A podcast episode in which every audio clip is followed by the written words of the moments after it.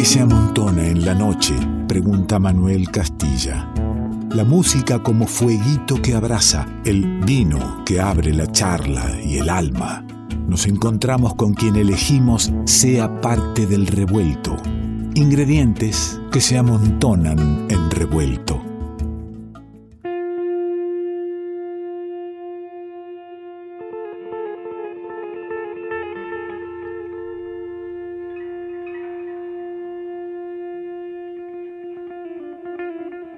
Y lo que va iniciando. A lo mejor al oyente habitual del revuelto lo transporta directamente a la columna de literatura, a Natalia Sordi, a nuestras tertulias revueltas, pero no. Si bien la música es la misma, es la cortina, es en otra versión, es en un disco hermoso de Marcelo Mogileski, y Sebastián Espósito. Y sí, el tema es Vals, el que nos acompaña cada semana cuando Natalia Sordi trae los poemas, la palabra poética al revuelto.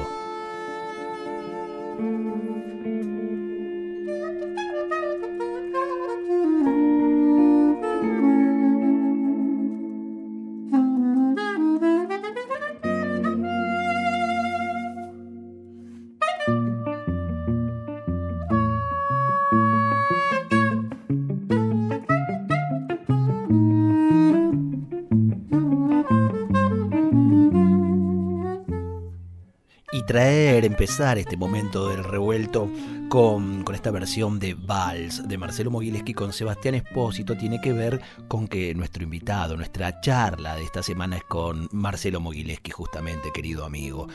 En estos tiempos de pandemia, en que grabamos en casa, editamos, eh, trabajamos con muchos archivos al mismo tiempo y vamos juntando los ingredientes para el revuelto, hay algo que podía suceder y finalmente sucedió. En uno de los tantos programas que venimos haciendo de esta manera y compartiéndolos. Una partecita del archivo de la, de la conversación linda, hermosa que tuvimos con Marcelo Mogileski se dañó y no puedo compartirla. Es el inicio nomás, pero pero bueno, vale el resto, no valía volver a grabar porque hubiésemos perdido lo espontáneo de esa charla. Eh, el inicio donde lo recibo se, ha dañado y no lo, puedo, no lo puedo compartir ahora contigo, pero vamos a la charla con Marcelo Mogileski donde está contando el, el disfrute que tiene él con los cuentos que cantan, esto que preparamos con Pablo Fernández, ilustración, narración de cuentos y, y una música a compartir y que prácticamente todos los días ponemos a consideración para abrazarnos mediante la palabra, la música y la imagen. Bueno, Marcelo Mogileski eh, disfruta con, con sus hijos de estos cuentos que cantan y ahí se inicia esta charla. Sí, los cuentos que cantan, viste, que hacen que de golpe uno conecte de una manera diferente, también de una manera humana, sensible, este, de nuevo con la palabra, con el relato. No sé, yo sinceramente estoy muy agradecido por este espacio y no me asombra tampoco este, que, venga de mano de, tu mano, ¿no? Este, en el sentido de, bueno, cuando uno profesa un amor tan profundo a la comunicación, va generándose y generándoles a los demás, a todos, eh, esa, digamos, esa, esa trascendencia con 23 pequeños símbolos, dice Italo Calvino, este, haber conquistado esa posibilidad de hablar o de, escuchar el pasado, de largar un mensaje hacia el futuro, ¿no? que es el, el abecedario, ¿no? este vocabulario que se nos arma yo pienso que es una oportunidad para todos este, poder levantar realmente qué es lo que queda, decir qué es lo que se cae, qué es lo que queremos que, cambie, ¿no? Este, más allá del gobierno de turno, más allá de la situación este, coyuntural, algo que supere todo eso y que me diga, bueno, a ver qué pasa. ¿No? ¿Qué pasa con el que me las tiene? ¿Qué pasa con que no había lugares de salud? ¿Qué pasó? ¿Qué pasó que nos digamos que nos este, invadió este capitalismo brutal de una manera tan este, soez y tan este, deshumanizada que de golpe nos agarra la humanidad sin camas para internar a la gente, o sea, los médicos necesarios para que nosotros estemos cuidados, O sea, son preguntas fundamentales, ¿no? Como también, yo qué sé, yo tengo los chicos en la escolar y hoy como papá, como todos los papás en este momento, estoy tratando de continuar la escolaridad de los chicos, por decir el ejemplo. Y, la verdad es que es muy difícil, ¿no? prácticamente es una ilusión que estamos creando entre todos este, comunidad educativa en general, ¿no? Maestros, yo que soy profesor en la universidad, papás, mamás, este, directores, educadores, todos tratando de ver cómo se puede hacer para que no se detenga la formación y la transmisión. Y a la vez, la verdad es que las cosas se detuvieron en un lugar yo diría que esencial, que es que la escuela para los niños es el lugar de la sociabilidad. Y eso supongo yo, y por ahí hay algunos papás que piensan distinto, pero supongo yo que es como lo fundamental que nos ofrece a nosotros la, la, etapa escolar de los niños, ¿no? Que claro. Los hijos, y, aprendan a, estar con seres humanos que no son sus papás. Por lo, por lo tanto, eh, no, no, no se trata la, la virtualidad de, de, hacer como si nada hubiera pasado. Está, está ese corte, está esa falta, está, está esa falta del contacto, y que no, no podemos mirar para otro lado, hacernos los distraídos.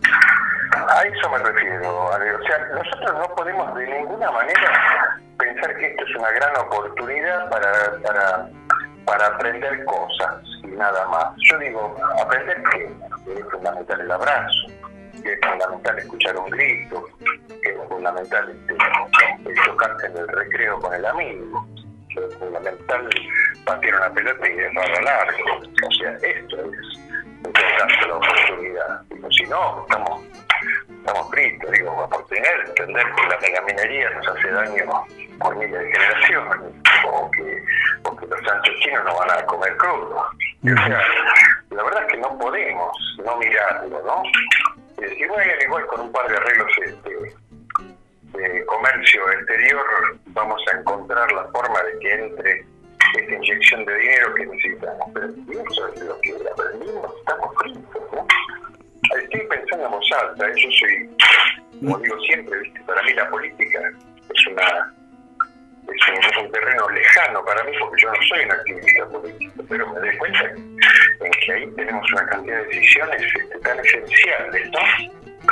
Que más allá de lo que hayamos votado, ¿no? Claro, por más de que uno sea o no un activista político, digo, que nos pase la política, que nos pase lo que pasa, es no dejar e, ese, lugar de, pensar el mundo que queremos habitar para poca gente y que decidan por, por todos. Eh, eh, desde el lugar que uno, en tu caso, el arte, la música, la docencia, desde ese lugar hay mucho para aportar. Pero, pero tenemos un rato más para hablar y yo quiero meterme ya en compartir algo de música con, los oyentes, decirle que está Marcelo Mogileski aquí en, el revuelto que estamos charlando y, que, eligió un tema, uno de los, pocos discos que no tengo de, de, Mogi, que ya se ha comprometido a, rebuscar por todos lados a ver si queda un físico, porque soy un poco este, maniático de los discos físicos. Eh, un disco que, se llama 5, un disco que, que grabaste en Ámsterdam con un cuarteto de cuerdas y ya todo eso me despierta las ganas de escucharlo. Invitamos a los oyentes a buscarlo en Spotify porque ahí sí está y, se, puede, se puede escuchar. Pero particularmente, y hablabas recién de, de qué cosas quedan y quedan los hijos y la trascendencia, y somos también trascendencia de. Y este tema que se llama Perla, vos se lo has dedicado a tu vieja. Así es. Va Perla entonces con cuarteto 40 este, y el móvil que les habla. Ahí está sonando. Marcelo que está en el revuelto. Quédate un rato más.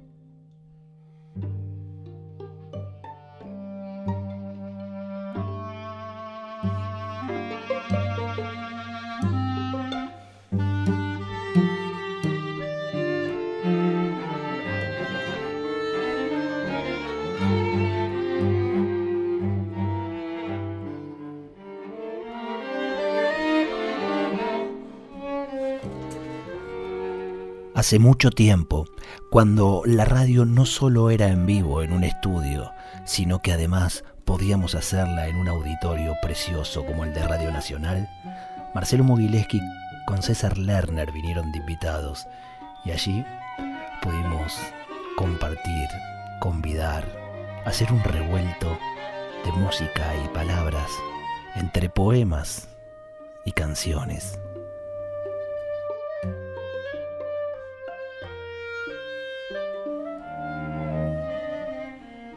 No vuelvas todavía, es mejor esperar. Hablarías hasta el alba. La casa es chica y el amor solo pide unas pocas oraciones. Mientras tengas que decir o mucho que aprender o algo que enseñar, no vuelvas todavía. Te quiero rota, amor. Lo que se dice fulgurante y rota como cabe a una buena mujer por fin perdida que se ha visto girar y girar en el espejo. Se sugiere de Santiago Kovadlov.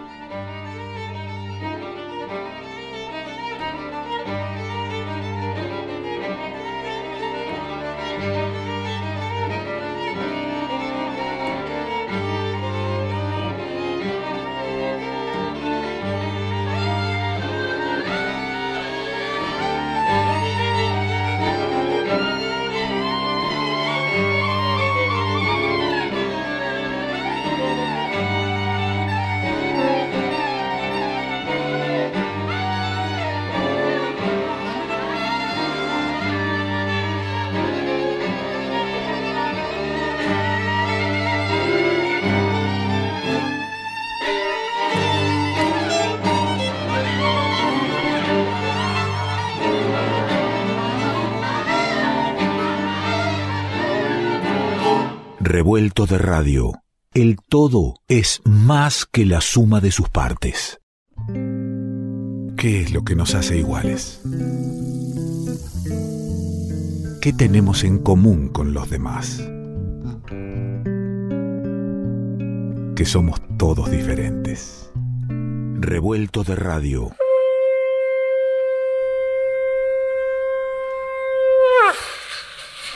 Marcelo Mogileski del disco Buey Solo. Instrumentos, una lupera y el artista. Frente a la gente, con la gente, compartiendo la música, la palabra y la emoción.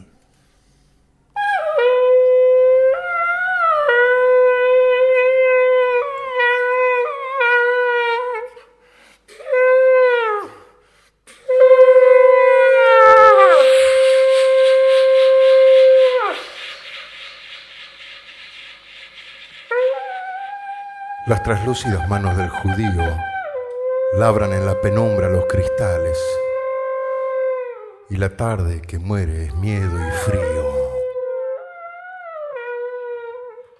Las tardes a las tardes son iguales. Las manos y el espacio de Jacinto que palidece en el confín del gueto casi no existen para el hombre quieto que está soñando un claro laberinto. No lo turba la fama, ese reflejo de sueños en el sueño de otro espejo, ni el temeroso amor de las doncellas. Libre de la metáfora y del mito, labra un arduo cristal, el infinito mapa de aquel que es todas sus estrellas.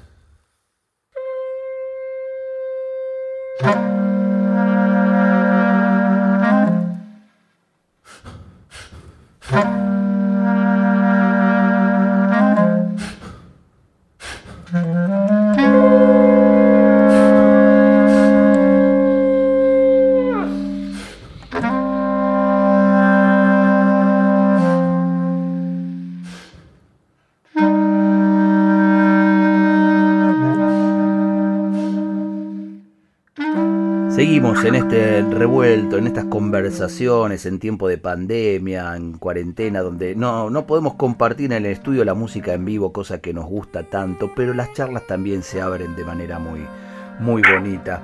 Y mm, estamos escuchando un, proyecto hermoso que llevó adelante Marcelo Mogileski, que está aquí escuchándonos y charlando. Buey solo. Esto de, salir en, soledad a, la cancha, este, provisto de, todas las emociones y dispuesto a compartirles y ver qué pasa ahí. Qué gran desafío, eh, ¿no, Mogi? para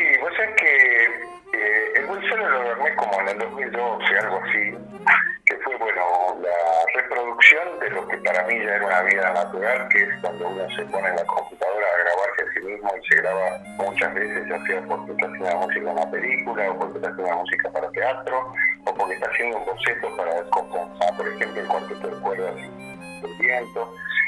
Eh, por lo que sea, esa posibilidad de regrabarme a mí mismo es una situación que yo la tengo casi, te diría, desde que mi madre, Perla, este, me regalara un Sony a cassette este, con un micrófono incorporado cuando yo tenía 11 años. Y yo solía grabar mis primeras cosas en el grabador y hacerle el playback mientras hacía play, ¿no? Digamos que esa, esa experiencia genuina en donde uno siente que puede intentar este, por lo pronto uno, uno más con otro para hacer dos y luego con la lupera que me acompaña desde hace unos años encontrar que en realidad era infinito eso, podía ser un, orquestón o un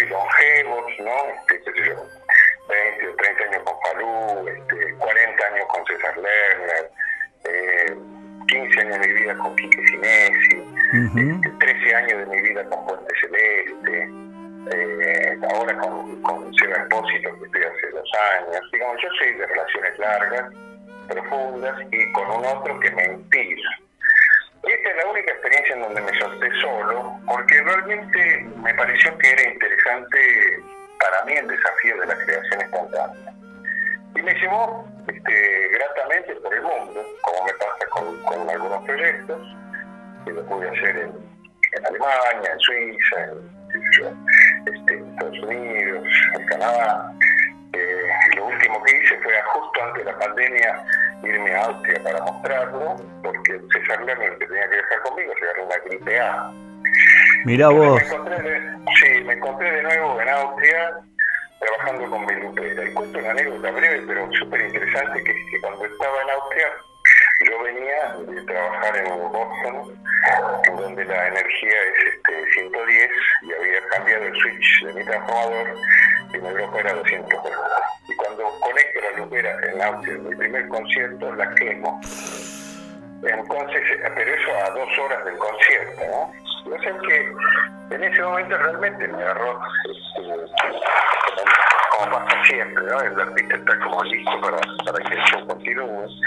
Me agarró una sensación profunda de que show debería continuar realmente y entonces este, lo que pensé, bueno, ¿qué es lo que podría hacer el público, no? Entonces al público le hice aplaudir, silbar, reír. Es, armé loops con la, con la gente, porque no tenía la lupera. Y sobre eso trabajaba yo con el piano, con el canto, con la voz, con la flauta, con el con mis cosas. Y también con un dúo de teoría que me acompañó esa noche, justo había un macedonio, este, que conocía muy bien su folclore y yo conocía también el folclore ese precioso y le dije, subiste al escenario y por lo menos damos dos temas a la manera tradicional. Pero para mí fue muy interesante encontrar que todo lo que había desarrollado como lenguaje de la lupera es un lenguaje justamente, el lenguaje de su reposición de este, regrabaciones, digamos, o de layers, se como de capa, que se van potenciando y que va desarrollando una idea este, aditiva y también subtractiva si lo querés hacer a través para que te desgranando hasta que quedas con una voz sola. Y de esta manera fue súper interesante, hice unos conciertos preciosos. Ese concierto que estoy contando es increíble, me quedó en la memoria para siempre.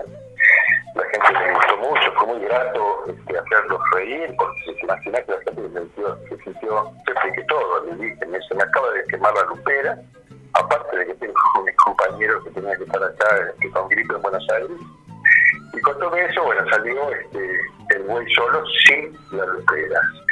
Fue súper interesante, al otro día me fui a comprar otra lupera, arreglé la mía, bueno, anécdotas de viaje, y ya los siguientes conciertos fueron con la lupera de nuevo. Pero para mí es una experiencia que diría en un sentido la envidia que le tengo normalmente al cantautor que va con su guitarrista y se sube al escenario y vive todo un mundo lo que nos da.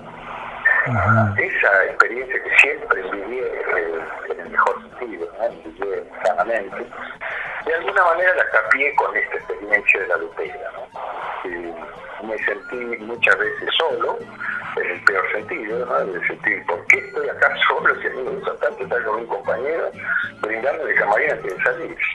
Y por otro lado, la verdad es que la libertad es muy enorme, la que se produce en ese contexto, y ya música que en otros contextos yo no armaría, ¿no? Eso fue lo mejor del buen solo acá. Nombrabas recién relaciones, relaciones largas eh, este, y hermosas, ¿no? Falú, Sinesi, eh, bueno, la maravilla de Puente Celeste, el amigo César Lerner. Eh, hay, por supuesto que hay talento musical, un entendimiento en la música absoluto, pero también hay afinidades personales, digamos, no, no es que vos haces dúo de vientos y guitarra, vos haces dúo con Cinesi, con Falú, con Seba Espósito, ¿no? Exactamente, tienen nombre propio y realmente son mi inspiración esos. Y, y, digo, y no es lo mismo el repertorio y cómo haces con Cinesi que, que con Seba. No, no, por supuesto, no tienen nada que ver, cada uno de los discos es un universo distinto, me saca a mí otras cosas.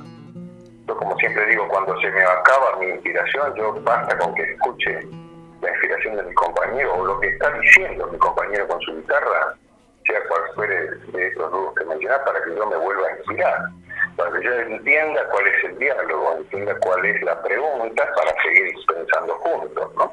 Eso es una experiencia conmovedora, ¿no? Más que nada cuando no está escrito en la regla, cuando está este, pensado más bien por zonas y, desarrollando la música de esa manera que es mi, es mi adrenalina, digamos, yo vivo con eso, ¿no? E, eso que, bueno, como docente, eh, la suerte que tienen los alumnos de poder recibir todos estos, todas estas enseñanzas, ¿no? Del salir sin red, del entregarse eh, al momento de que, de que empieza una, una, presentación con las herramientas que se tienen a mano, pero, pero con todas las ganas de, querer compartir lo, lo, que uno tiene para decir. Y también alguna vez te, te leí por ahí en las redes que, esto no, no, es común que lo, puede, que, lo cuente un artista. Vos te bajabas de un, de un concierto en el cual terminaron aplaudiendo de pie y vos terminás reconociendo que a vos no te había pasado nada. Y, y, sentías ese vacío y, te, digamos, cualquiera con los aplausos finales ya se daba por hecho, sea como fuera. Pero vos te quedaste trabajando eso. ¿Qué pasó con vos? Sí, me parece que eso que levantaste de, algún comentario es algo que yo creo que cualquier artista serio se lo encuentra muy a menudo. Ah, terminando un libro, realmente, ¿no? Terminando un libro que uno no reconoce como acabado hasta tal vez cuando pasan unos años y lo, devuelves, lo vuelves a leer y te encontrás con que realmente sí pudiste decir lo que parecía que no, o realmente hay algunas experiencias en donde uno efectivamente quedó inacabado lo que estaba haciendo y tiene que poder trabajar con algo que es propio del arte, que es trabajar con la arcilla. Es decir, el arte se inscribe en un lugar en donde no está nada dicho, sino que hay que.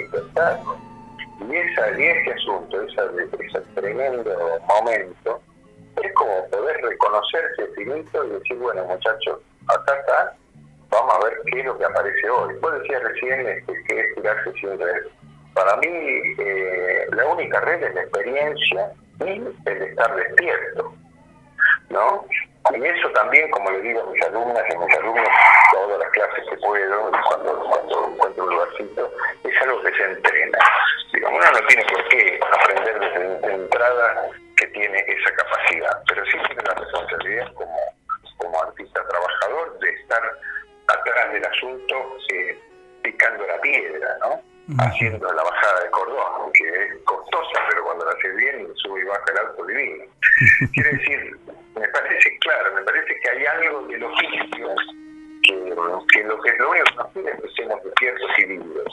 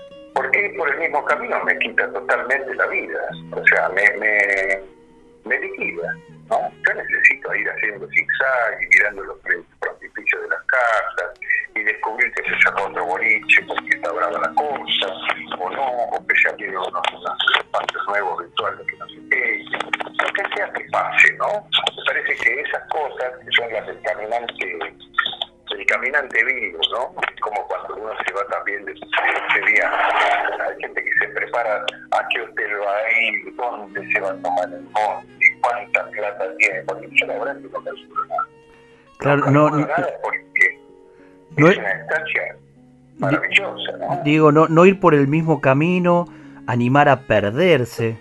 A, claro, claro, claro, exactamente. Digo, el que se anima a perderse se encuentra con aquel personaje que de otra manera no lo hubiera encontrado jamás. El propio y, y, ajeno, ¿no? Vos sabés que hay, bueno, en, en, en, el arte muchas veces y lo que se nos ha inculcado a, a quienes a quienes somos los que recibimos la obra artística a tratar de encontrar eh, respuestas, ¿no? Este, que el cantautor me, me, cuente cómo es la posta, que, ¿viste? Que, que, el libro me devele.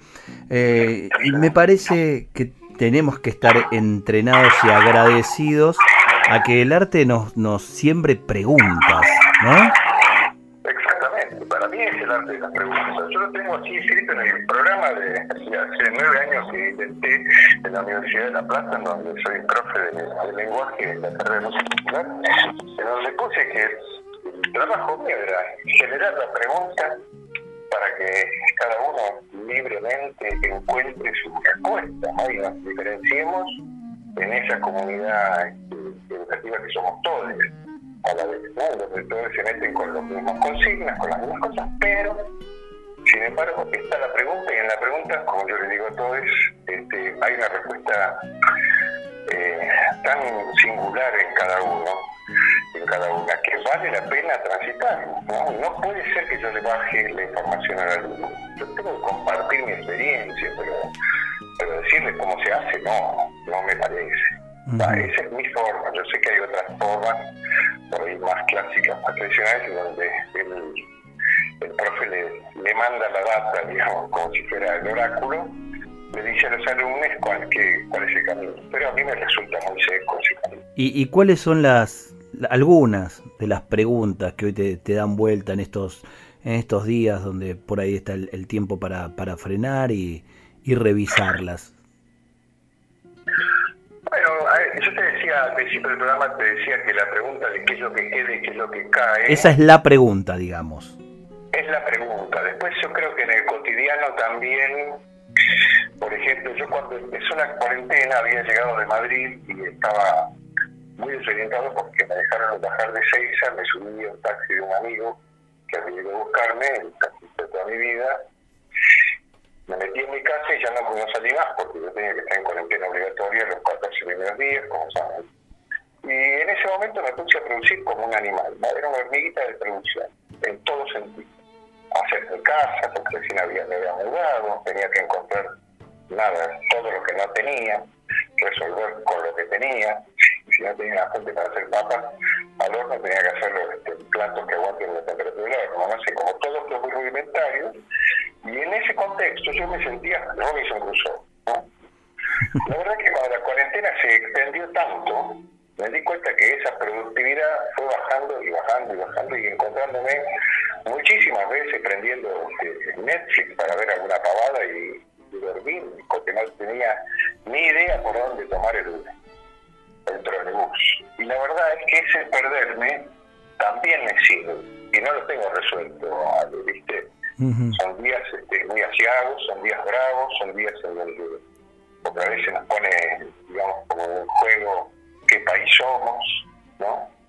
Este, qué pasa con la solidaridad, qué pasa con, con, la con, con lo que pasa desde el gobierno, qué pasa con los artistas. Es una pregunta muy jodida, ¿viste? Digo, es inevitable hoy es la primera vez que me hace una entrevista desde que empezó la cuarentena, ¿no? No es casual también que haya un silencio tan grande, digamos. Este, en mi caso, siento que tengo que poder decir en esta entrevista que, el artista está acabado hasta el año que viene y no hay nadie que nos pueda venir a, decir no, pero nosotros nos ocupamos del centro, vamos a darle la mano. No hay, no existe esa posibilidad. En lo fáctico no existe, apenas unas curitas que, pasaron, que aparecieron, pero por supuesto que hay gente infinitamente peor que nosotros. Este, yo me, hablo por mí en este caso, que tengo agua caliente y agua fría. Y tengo agua, tengo luz. Pero quiere decir, este, es una situación que sin duda que nos produce un, vacío increíble, en donde uno se tiene que preguntar de nuevo, bueno, ¿qué lugar tenía yo en esta sociedad? Que de golpe cuando se corta la canilla, este, ese, como dijo mucha gente del espectáculo, es el primer trabajo que se acaba y el último que se va a abrir. Un tipo que se dedica a tocar como yo, o a sus cosas y tocarlas y mostrarlas, tratar de, vivir de eso, eh, tiene una, digamos, un año, no estoy llorando para nada, ¿eh? porque realmente me siento bien, puedo mantener a mis hijos comemos todos en casa.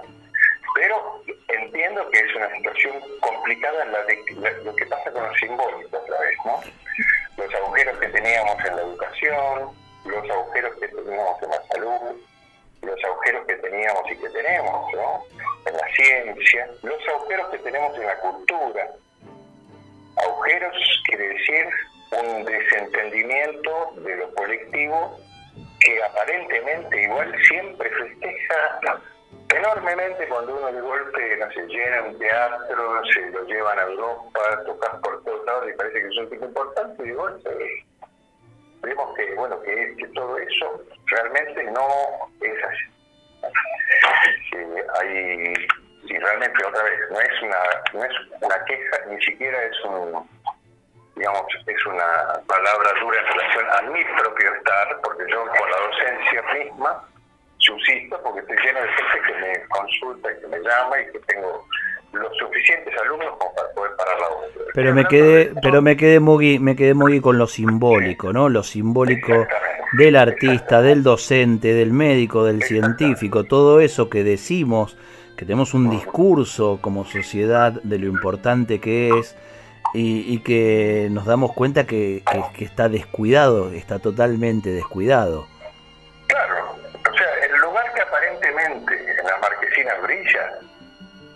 hecho polvo, ¿no?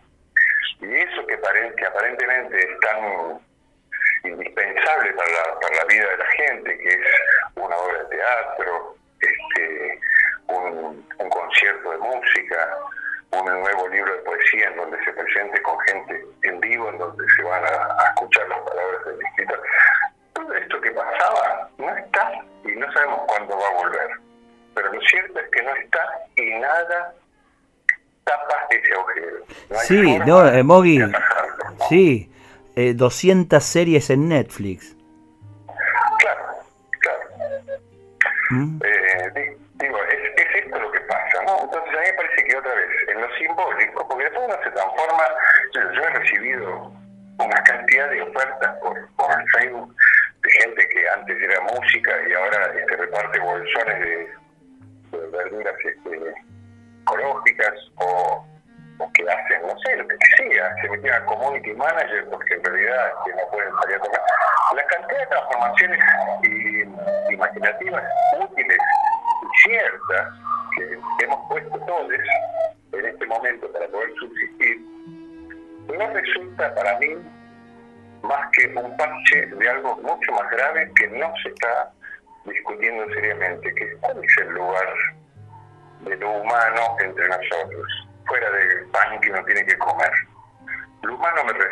Palabra, lo humano me refiero al arte, lo humano me refiero a la ciencia y a la educación.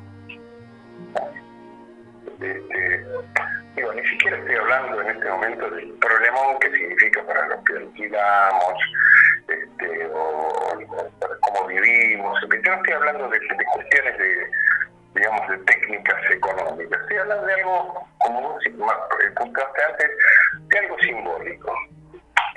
Tan valiosos que somos los artistas, o los artistas, realmente este, nos encontramos con la enorme desilusión de que en realidad esto no es así, no está tomado en serio, no hay nada que pare esta avalancha de nieve que nos dejó la desierto. Y por supuesto, lo primero que, que marco, obviamente, que tampoco lo había en la, en la ciencia y por eso estamos como estamos, que tampoco había en la política y por eso estamos como estamos. Hay un montón de lugares que fallaron para que uno, ante el tsunami, simplemente se hunda. entonces yo creo que el, daño que tenemos en este momento como sociedad va a pasar mucho tiempo hasta que nosotros entendamos lo que se reveló con el tsunami, con el COVID. Lo que se reveló como sociedad, ¿no? la falta grave que tenemos en la solidaridad este, con los que no tienen. Eh, ya no estoy hablando de los artistas, con los que no tienen. Eso que pareciera ser propio de un sistema capitalista que es legal, el que uno se ve realmente amenazado porque sabe que eso es este es un sinónimo de muerte. ¿no? Mejor. Qué lindas preguntas que nos dejas, qué lindas preguntas para seguir masticando y charlando la. Yo, eh, bueno, que ya se nos acaba el programa, así, así, en esta charla ya se nos acaba el programa.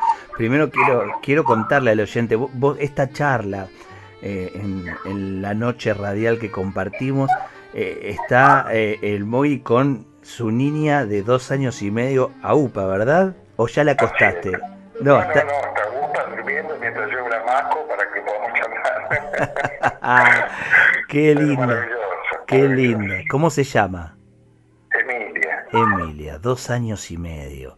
Eh, bueno, ahí están las preguntas para Emilia también, ¿no? Y para nosotros sobre qué le, qué le vamos armando a Emilia para, para que vaya creciendo en un mundo que por lo menos pueda verle la cara a la gente. Sí, sí, que pueda recibir el beso de la maestra que cuando se golpee venga alguien y le diga, che, a ver, te voy a poner un hielito. Uy, puta madre, sí, sí, sí. Sí. Sí. Bueno, y no es solamente una, una vacuna, ¿eh? No es solamente una vacuna. Eso. No, no. La vacuna va a ser como, en un sentido, la vacuna puede llegar a, a venir para taparnos la boca y que todo siga igual y que vayamos Ahí al, al, al, ¿viste? Ahí está.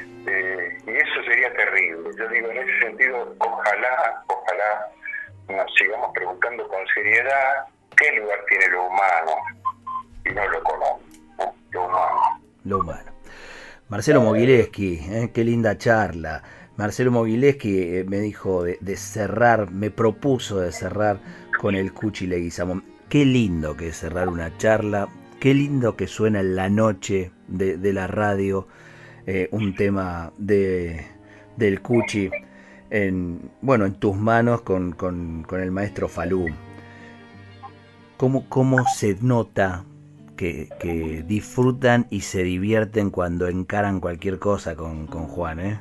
Sí, sí, maravilloso. Muchos años de, de, comunión y muchos años de, compromiso con, la, con nuestra música argentina. Bueno, ahí va Argamonte para la, para la población de, Revuelto. Me encanta que me hayas llamado. Gracias, gracias por el espacio y ojalá que nos sirva. No tengo ninguna respuesta, sino todas estas preguntas que comparto con el oyente y contigo. ¿no? Vamos a ver qué pasa. ¿no? Te mando un gran abrazo, Mogui. Otra vez. Marcelo Mogileski, parte del revuelto de radio.